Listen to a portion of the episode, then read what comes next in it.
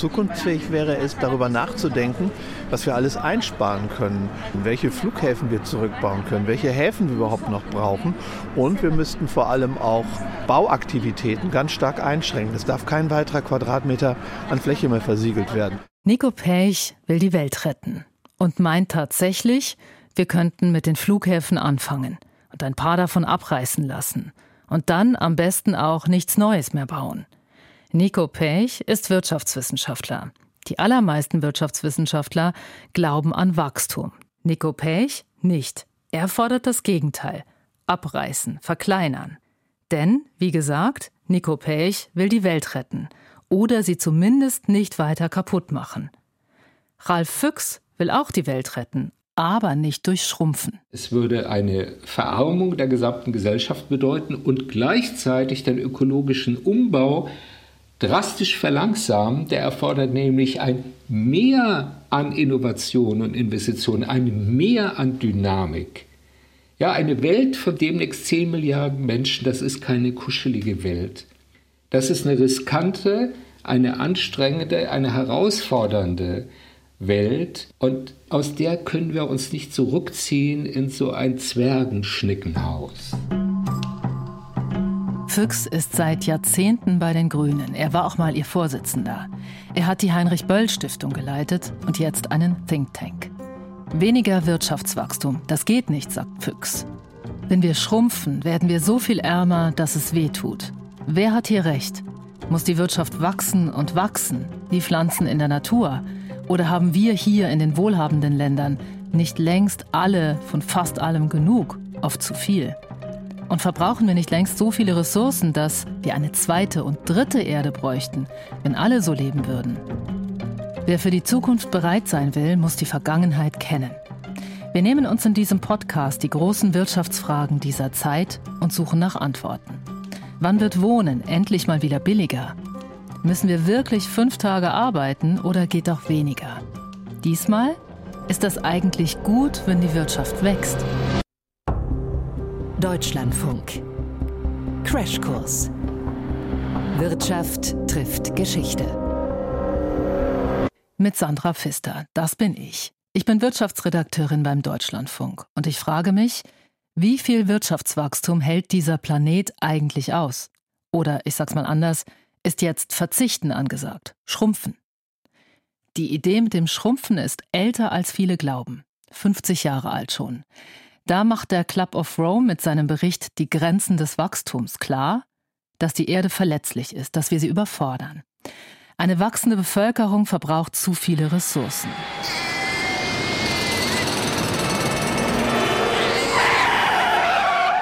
Aber die Katastrophe bleibt aus. Auch wegen des technischen Fortschritts, weil Rohstoffe immer effizienter genutzt werden. Die These von den Grenzen des Wachstums bleibt trotzdem populär, aber vor allem in der Theorie. Denn, Hand aufs Herz, sich einschränken, weniger konsumieren, das will ja kaum jemand. Halt, doch, mindestens einer. Der Ökonom von der Uni Siegen, Nico Pech, der übrigens in Teilzeit arbeitet, weil Geld für ihn nicht alles ist und er Zeit haben will für andere und fürs Reparieren von Dingen, damit er sie nicht neu kaufen muss. Sein uraltes Laptop repariert er selbst, sein Fahrrad auch. Sogar seine Hosen. Ja, ich habe mir vor drei oder vier Jahren von einer Dame das Nähen beibringen lassen. Ich hatte zwei Erfolgserlebnisse, zwei Hosen, die bei mir immer durchscheuern, weil ich ja ständig auf dem Fahrrad sitze. Und ich habe dann wenigstens diese Löcher flicken können. Das muss ja auch nicht so gut aussehen, da guckt ja kaum einer. Naja, nicht auf seinen Po vielleicht, aber schon auf seinen Lebensstil. Der ist nämlich eine Provokation. Nico Pech lebt aus Überzeugung auf 30 Quadratmetern, nicht aus Not.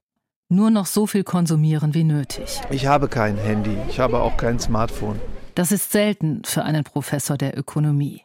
Natürlich fliegt er nicht, er fährt auch kein Auto und isst auch kein Fleisch.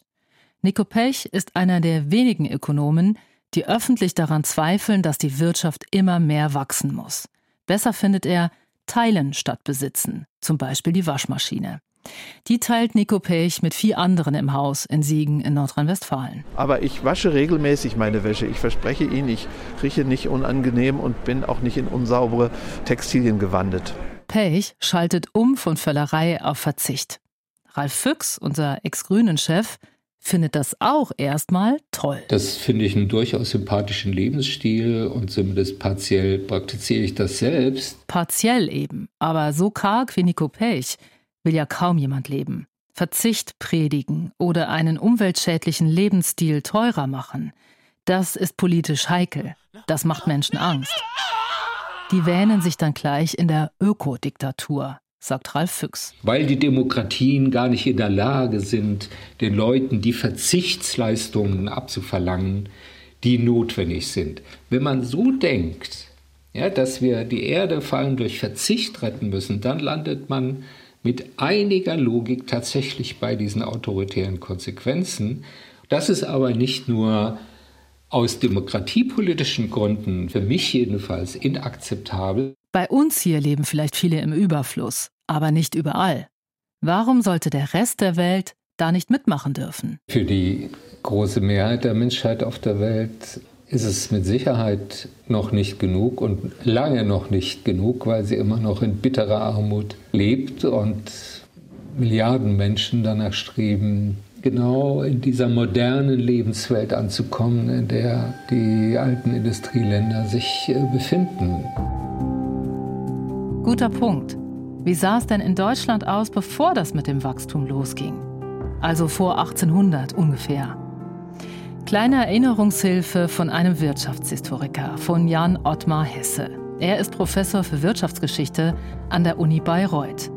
Hätte er gerne damals gelebt? bloß nicht. Das kann sich wirklich keiner wünschen. Das Leben ist anstrengend. Das ist ein Fulltime-Job in der vorindustriellen Zeit. Allein viele Menschen hatten permanent Hunger, hatten nicht genug zu essen. Der Aufwand, den man betreiben muss, um sich zu ernähren, ja, da gab es keine Sicherheit, dass man wenn man das nicht selber schafft, eine Kartoffel anzubauen, in den nächsten Supermarkt gehen kann und die sich kaufen kann. Wir reden jetzt nicht vom Mittelalter. Wir reden von der Zeit um 1800 gerade mal gut 200 Jahre her. Viele Menschen leben von der Hand in den Mund. Ohne Wachstum kein Wohlstand. Aber was heißt schon Wohlstand? Erstmal überleben. Also wenn man heute über 30 oder 40 Jahre alt ist, vermutlich hätte man damals gar nicht mehr gelebt. Die war so zwischen 30 und 40 Jahren die Lebenserwartung ab Geburt. Wenn man heute sehr viel Geschwister hat, also drei oder vier, dann wäre man auch tot, vermutlich. Denn jedes vierte oder fünfte Kind ist bei der Geburt oder im Säuglingsalter, also im ersten Jahr nach der Geburt, gestorben. Da ist nichts mit idyllischer Landromantik. Ihre kurzen Leben verbringen die meisten Kinder nicht wie in Bullabü fröhlich spielend in der Natur, sondern sie müssen Geld verdienen. Zum Beispiel Spitzen häkeln. Die Häkeltechnik heißt Filet. Die Wunden, die das Seidengarn in den Fingern hinterlässt, die platzen jeden Tag wieder neu auf. Das hat der Hobbyhistoriker Gottlieb Schnapper-Arndt aufgeschrieben, der um 1880 durch viele hessische Taunusdörfer gezogen ist. Der Lehrer von Schmitten taxierte die Gesamtarbeitszeit seiner Kinder neben der Schule auf sechs bis sieben Stunden. Der von Seelenberg gab an, dass die Kinder morgens gegen 5 Uhr beginnen und abends zwischen 7 bis 10 Uhr endigen, dass sie also eigentlich immer, insofern sie nicht Holz, Gras und Streu einheimsen, mit Filet beschäftigt seien – so dass man von eigentlichen Freistunden nicht reden könne. So war das vor 150 Jahren im Taunus. Im Taunus, das ist heute eine der reichsten Gegenden von Deutschland. Damals ging es dort vielen so schlecht, dass auch viele auswanderten in die USA. Was für eine Ironie. Damals waren die Deutschen die Armutsmigranten. Die Auswanderungswellen sind da ein ganz guter Indikator und in Deutschland wird halt ausgewandert bis ungefähr 1890. Vegetarier waren damals übrigens fast alle, aus Not. Wie nährst du deinen Hund? frug jemand einen Reifenberger Jungen. Mit Kartoffelsuppe, war die Antwort. Und was hast du heute Mittag gegessen? Kartoffelsuppe. Was wirst du zum Abendbrot nehmen? Kartoffelsuppe. Dies Geschichtchen ist charakteristisch. Es ist eine Welt, in der ein Bauer, wenn er gut ist, zwei, drei andere Menschen ernähren kann. Aber nicht 139 wie heute. Und das ist die Grundvoraussetzung für Wachstum. Wenn man keine Nahrungsmittel hat, nicht genügend Nahrungsmittel hat, dann stirbt die Weltbevölkerung einfach, wenn sie eine bestimmte Größe erreicht. Das ist bis etwa 1800 so. Erst um etwa 1800 wird die Landwirtschaft intensiver. Erst in England, dann bei uns.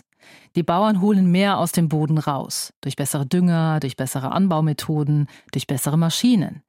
Erst als die Bauern deutlich mehr Menschen ernähren können, haben andere Menschen wiederum Zeit, was Neues zu lernen. Und heute ist es eben so, dass 139 von 140 Menschen irgendwas anderes machen können. In Urlaub fahren, was weiß ich, Autos bauen oder Hochschullehrer sein. Und nur einer muss die Nahrungsmittel herstellen. Die anderen haben Zeit, Dinge zu verbessern, Neues zu erfinden. Zum Beispiel die Dampfmaschine. Sie schaffen Wirtschaftswachstum.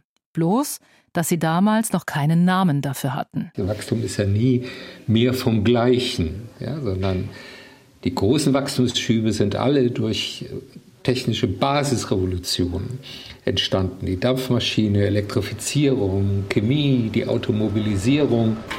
Ralf Füchs hat ja recht, die Erfindungen, die neue Technik, die sind revolutionär. Aber da ist noch ein anderer Teil der Wahrheit. Die Maschinen laufen mit Wasserdampf, für den Kohle verbrannt wird. Später kommt das Öl. Erst als man eben die Steinkohle benutzt als Energiespender und zum Verhütten von Eisenerz, ist es möglich, in großem Maßstab Massenprodukte herzustellen Seien das Textilprodukte, seien das Eisenbahnschienen, seien das natürlich auch immer Waffen. Und dann haben wir dieses erhebliche Wirtschaftswachstum. Aber auf der Grundlage der Ausbeutung von natürlichen Ressourcen. Sagt der Historiker Jan Ottmar Hesse. Historisch ist also klar belegt, den Preis für Wachstum, den hat schon damals die Natur bezahlt. Das ist die eine schmutzige Seite des Wachstums. Aber es gibt noch eine andere, geografisch weit weg. Bis 1800 war China eigentlich viel wohlhabender, sehr zivilisiert, breite Kultur, gute wirtschaftliche Versorgung der Bevölkerung, ein hochentwickeltes Land, viel weiterentwickelt eigentlich als die meisten europäischen Länder. Und um 1800 dreht sich das um und die westeuropäischen Länder, allen voran Großbritannien, wachsen wirtschaftlich sehr, sehr viel schneller und China fällt relativ dazu zurück. Wie kommt das? Ja, wie kommt das? Die andere schmutzige Seite des Wirtschaftswachstums ist, um etwa 1800, dass vor allem die Briten damals losziehen, als Kolonialmacht. Sie schnappen sich Teile von China und später noch einige andere Länder und nehmen sich dort einfach Rohstoffe raus. Baumwolle, Zuckerrohr, Tabak. Dass der Wohlstand in Europa eben ja nicht aus sich selbst heraus ausschließlich entsteht, sondern unter anderem auch durch die Ausbeutung der restlichen Welt. Es geht noch weiter.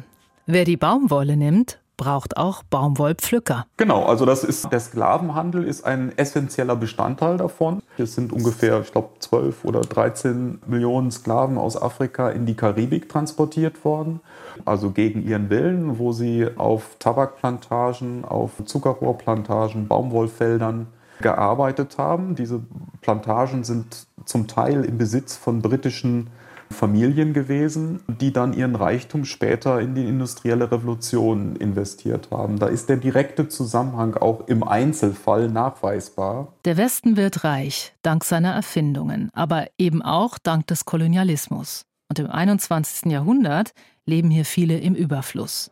Eines der Sinnbilder heute die Einkaufsmeilen der Großstädte. In Köln ist das die berühmte Hohe Straße. Klamotten, Sportschuhe, Schmuck, alles. Wenn alle diese Läden hier dicht wären, wäre das für Nico Pech, unseren wachstumskritischen Wirtschaftswissenschaftler, toll. Es gäbe hier weniger Einzelhandel, stattdessen mehr Reparaturbetriebe und vor allem auch Verleihstationen für Güter, die wir tatsächlich brauchen. Denn ein Zurück ins Mittelalter ist keine Option. Aber mit weniger Gütern auszukommen, heißt ja auch nicht, ins Mittelalter zurück zu müssen. Wir müssen die Produktion dadurch senken, dass wir die Güter teilen und dass wir sie länger nutzen. Das sind die beiden wichtigsten Tricks, um mit weniger Produktion auszukommen. Dann bräuchten wir auch weniger Geld. Zeitwohlstand ist der neue Wohlstand, sagt Pech. Radikal Teilzeit arbeiten, das empfiehlt er allen Deutschen. Dafür mehr Freunde treffen, sich um Alte und Kranke kümmern. Säen, ernten, reparieren. Das hört sich kuschelig an, oder? Nicht für Ralf Füchs. Für ihn ist eine schrumpfende Wirtschaft Flucht vor der Realität. Ich halte das als Gesellschaftsmodell für eine komplette Illusion zu denken, dass der Verzicht auf wirtschaftliches Wachstum die Gesellschaft menschlicher macht. Individuell kann das durchaus der Fall sein. Aber für eine gesamte Gesellschaft würde das bedeuten, dass wir sehr viel weniger investieren können in unseren Sozialstaat, in unsere Infrastrukturen, in die Modernisierung unserer Ökonomie. Warum? Ich meine, warum kann denn nicht alles gleich bleiben? Wir haben doch genug. Wir brauchen doch nicht mehr, mehr, mehr. Füchs winkt ab. Denn wenn die Wirtschaft weniger verkauft, verdient sie weniger. Unternehmen schaffen keine Arbeitsplätze und investieren nicht. Sie haben kein Geld übrig für ökologische Innovationen und zahlen auch weniger Steuern. Schlecht für den Staat, denn dann kann der auch weniger verteilen. Einwand. Er könnte das Geld doch von den Reichen nehmen, oder? Ja, es gibt ja oft die Vorstellung, ja, wir müssen ja nur umverteilen, enteignet die Reichen.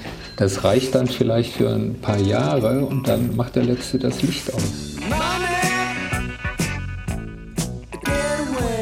Nico Pech bestreitet das. Der Staat hat weniger Geld, viel weniger Geld, aber es reicht. Naja, die Steuerbasis würde roundabout halbiert werden. Und diese verringerte Steuerbasis würde allerdings ausreichen, um die wichtigen staatlichen Aufgaben weiter zu erfüllen, wenn eben Geld nicht so wie jetzt verschwendet wird für Aktivitäten, die erstens nur dazu dienen, Wirtschaftswachstum zu erzeugen und die ökologisch, aber auch sozial verheerend sind. Hat Pech gerade gesagt, der Staat hat nur noch halb so viel Geld zur Verfügung? Wow. Und es soll trotzdem genug übrig bleiben? Schön wär's, entgegnet Ralf Füchs. Also wenn man die Staatshaushalte finanziert, ist das ja empirisch falsch. Der größte Faktor in den öffentlichen Budgets sind die Sozialausgaben. Im Bund sind es die Renten, die wir subventionieren. Aber die große Mehrheit der Leute, die nach einem langen Arbeitsleben in Pension gehen, haben sehr, sehr bescheidene Renten. Dann muss man schon sagen, wir nehmen die Verarmung unserer Gesellschaft in Kauf, ja, eine massive Verarmung, wenn wir die Wirtschaft um 20 oder 30 Prozent äh, schrumpfen, dann trifft das ja nicht nur ein paar Luxussektoren, das geht richtig ans Eingemachte. Im satten Deutschland müssten also viele mit weniger auskommen. Viele andere Länder auf der Welt haben, bildlich gesprochen, noch gar nicht so viel Speck angesetzt, dass sie noch was abnehmen könnten. Sie sind noch nicht so wohlhabend. Sie wollen noch dahin. Worüber China und Indien und Südafrika und Brasilien und die vielen anderen Entwicklungsländer mit Sicherheit nicht verhandeln werden, ist ihr Recht, ökonomisch weiter zu wachsen. Und deshalb ist die entscheidende Frage, sagt Füchs, nicht ob die Weltwirtschaft wächst, sondern wie. Weiter durch Raubbau an der Natur, das würde uns in eine ökologische Katastrophe führen. Deshalb heißt die entscheidende Herausforderung, ob es uns gelingt, Wirtschaftswachstum und Naturverbrauch zu entkoppeln. Das ist die große Herausforderung. Bessere energiesparende Technik ist für Füchs der Clou. Pech dagegen glaubt nicht, dass das funktioniert. Gegen ein derart qualitatives Wachstum habe ich genauso wenig wie gegen den Osterhasen.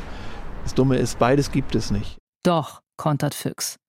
Die Wirtschaft kann auch wachsen, ohne ökologischen Schaden anzurichten. Wenn das stimmen würde, dann wären wir wirklich verloren. Dann können wir noch ein paar Jahre Party auf der Titanic feiern. Empirisch ist die Behauptung ja falsch. Schon heute, dass eine Entkopplung von Wirtschaftswachstum und Naturverbrauch nicht möglich wäre. Die Europäische Union seit 1990 etwa hat ihr Sozialprodukt um 50 Prozent erhöht. Die Klimatreibhausgasemissionen sind um 30 Prozent gesunken. In Deutschland etwa in der gleichen Größenordnung. Wir haben ganze Branchen wie etwa die Chemieindustrie, die in diesem Zeitraum ihre Wertschöpfung sogar verdoppelt haben und ihren ökologischen Fußabdruck halbiert. Das heißt, Entkopplung hat in den fortgeschrittenen Industrienationen bereits begonnen. Weil fossile Energie teurer wird, auch durch ein Preisschild für jede Tonne CO2, lassen sich Unternehmen was einfallen. Der technologische Fortschritt wird uns retten. Das ist die Idee. Aber geht die Rechnung auf? Nicht nur Nico Pech ist da skeptisch. sondern auch der Historiker Jan Ottmar Hesse. Um 1800 hatten wir ungefähr eine Milliarde Menschen auf der gesamten Welt, ungefähr 100 Millionen in Europa. Jetzt leben 8 Milliarden Menschen auf der Welt. Das Bevölkerungswachstum ist schon enorm. Und wenn alle so konsumieren wollen wie in der westlichen Welt, das wird der Planet mit Sicherheit nicht aushalten. Vielleicht liegt die Wahrheit in der Mitte. Ökologisch verträgliches Wachstum, das weniger Ressourcen verbraucht. Plus Verzicht. Ralf Füchs bleibt dabei. Es bringt nichts, die ökologische Frage zu privatisieren. Damit würde man Menschen ständig überfordern, wenn man ihnen sagt, leb am besten als Eremit in einer Waldhütte. Naja, es geht auch eine Nummer kleiner, findet Hesse. Eine Welt ohne Wachstum ist auf jeden Fall Konsumverzicht. Das wäre sicherlich der Preis, den jeder bezahlen muss. Die Urlaubsreise auf die Malediven, die muss dann vielleicht mal ausfallen. Aber es wird sicherlich auch ein Preis sein, dass Verteilungsfragen eine größere, neue Bedeutung gewinnen. Verteilen ist aber einfacher, wenn mehr da ist. Also doch, den Reichen was wegnehmen, den Armen was geben.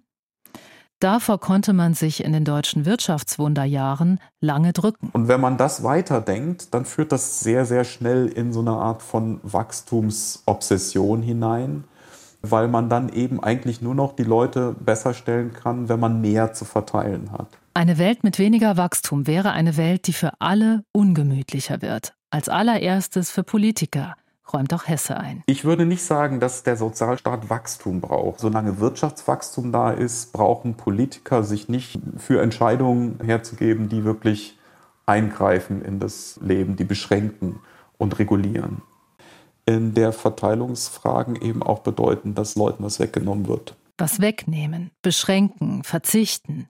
Diese Erzählung hat kein Happy End. Da hält uns niemand ein Möhrchen hin, damit wir voller Elan in die Postwachstumsrealität aufbrechen. Weniger konsumieren kann wirklich glücklicher machen, aber das muss man sich leisten können als Einzelner und ja, auch als einigermaßen satte deutsche Gesellschaft. So wie 1982, ich sag nur Neue Deutsche Welle, Geier Sturzflug. Das hier war zeitweise die meistverkaufte Single. Ja, jetzt wird wieder in die Hände gespuckt. Bruttosozialprodukt. Ja, ja, ja, jetzt wird wieder in die Hände gespuckt.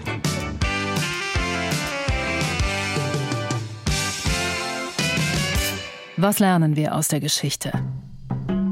Unsere Wirtschaft, unser Wohlstand, der ist oft richtig auf Kosten der Natur gegangen und auf Kosten vieler Menschen in anderen Ländern. Und im Ernst, all denen, die woanders noch nicht so viel haben wie wir, den können wir ja wohl schlecht sagen, sagt mal, seid ihr euch sicher, dass ihr wirklich ein besseres Leben wollt? Braucht ihr wirklich einen Kühlschrank und ein Auto? Sind wir also zum Wachstum verdammt? Naja, ohne Wachstum wird es anscheinend schwierig.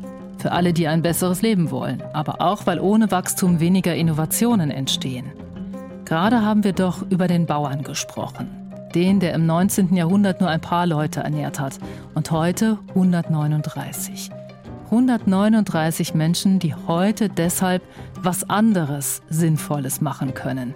Zum Beispiel an Innovationen arbeiten, die helfen, die Erde weiter lebensfähig zu halten. Dann wachsen wir grün, so wie in Teilen schon heute. Vielleicht können wir aber auch aus dem ganzen Streit, muss es immer mehr sein, ein bisschen die Polarisierung rausnehmen. Die wenigsten wollen zwar verzichten, aber blindes Wachstum ohne Rücksicht auf Verluste, das unterschreiben doch heute auch nur noch wenige. Das war Crashkurs Wirtschaft trifft Geschichte. Wer die Gegenwart verstehen will, muss die Vergangenheit kennen. Alle Folgen findet ihr in der Deutschlandfunk Audiothek und überall da, wo es Podcasts gibt. Wir würden uns freuen über Feedback an crashkurs.deutschlandfunk.de.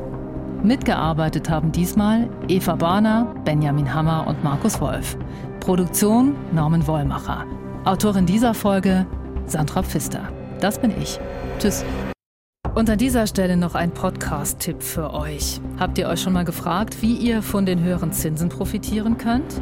Oder warum die Preise an der Strombörse plötzlich gleich Null sind, wir aber für unsere Energie immer noch richtig tief in die Tasche greifen müssen?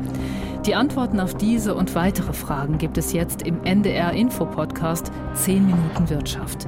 Jeden Tag von Montag bis Freitag geht es verständlich und kompakt um ein relevantes Thema. 10 Minuten Wirtschaft findet ihr in der ARD Audiothek und überall, wo es Podcasts gibt. Hört doch mal rein.